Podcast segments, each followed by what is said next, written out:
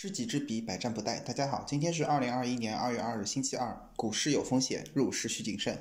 今天 A 股三大指数集体收涨，其中沪指上涨百分之零点八一，深圳成指上涨百分之零二点零七，创业板上涨百分之二点一七。两市合计成交九千零一十亿元，北向资金今天净买入三十二点八一亿元。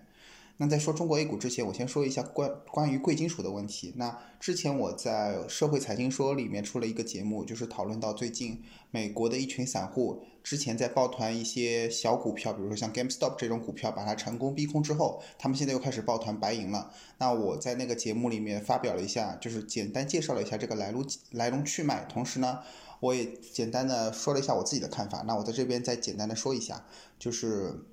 我一直觉得，像 GameStop 这样的这样的小股票之所以会被逼空成功，重要的原因并不是那些小散户们在抱团，而是这些小散户们背后站着机构，就是有另外一群华尔街机构，他们在偷偷的买入了这些股票，然后呢，他们躲在小散户背后，让散户在前面冲着，然后自己躲在后面偷偷的吸入股票，最后就成功的把股价给拉升上去，最后逼空了另外一群华尔街的那个机构。那这次白银的话，我觉得也有这种担忧，因为很有可能，因为大家都知道，历史上白银的价格涨幅一直不如黄金，同时白银长期的价格被按在地上。那现在有华尔街机构可能想通过这些论坛把这个价格炒作上去，那就大家要做到的就是理性，不要去盲目跟随这些所谓的网络消息，不要去盲目的投资这些贵金属。当你不懂一样东西的时候，宁愿与它保持距离，宁愿放弃这个机会，也不要去盲目的乱动。尤其是这一次，这个我一直觉得这个论坛背后肯定不止这些小小散户，很有可能就埋伏了几只华尔街金融大鳄。他们只是想利用这些小散户的心情去接盘，然后他们可以吸入，同时又可以把这些买入的东西慢慢抛售给这些小散户们。所以大家一定要做好理性投资的准备。好了，那再回到我们中国的 A 股。那在最近呢，就是 A 股的波动比较大，而且情绪有市场情绪有点不稳定。那我建议大家还是要做好风险控制，要控制好自己的仓位。对于前期那些被高估的行业，你们需要谨慎，要审视一下这个企业未来的增长面好不好，未来的这个接下来可能会出现的财报，或者说已经出来的财报是不是足够健康。那。尤其是要关注他们的长期发展趋势。如果你觉得这只股票不好的话，你可以进行一个适当的调仓。那当然了，之前我一直说过，大家不要盲目追高，也不要频繁换仓。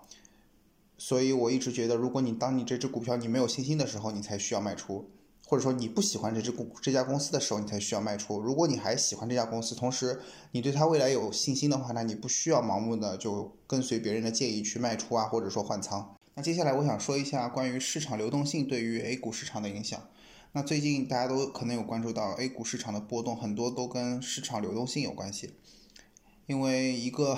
这是一个增量的市场嘛，如果钱越多的话，这个价格肯定会被抬升的越高，这个是毫无疑问的。但是真正的问题在于这些钱究竟能够流动多多久，同时这个流流流动的速度有多快，同时这个央央行会不会？采呃采取任何的动作收紧这个流动性的问题，那还是那句话，就是说现在这个市场流动性还是整个 A 股市场的主要推动推动力。所以如果流动性一旦紧张的话，那对于市场会产生一个短期性的干扰吧。但是长期来说的话，我还是看好中国 A 股市场的发展的。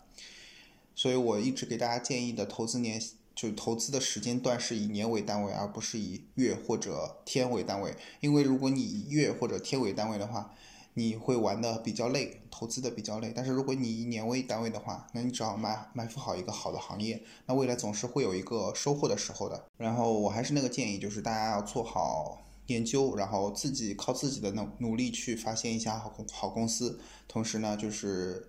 调整好自己的仓位结构，不要盲目去追高，不要频繁去换仓，买入那些优质的公司，拥抱那些核心资产，然后买入那些龙头企业。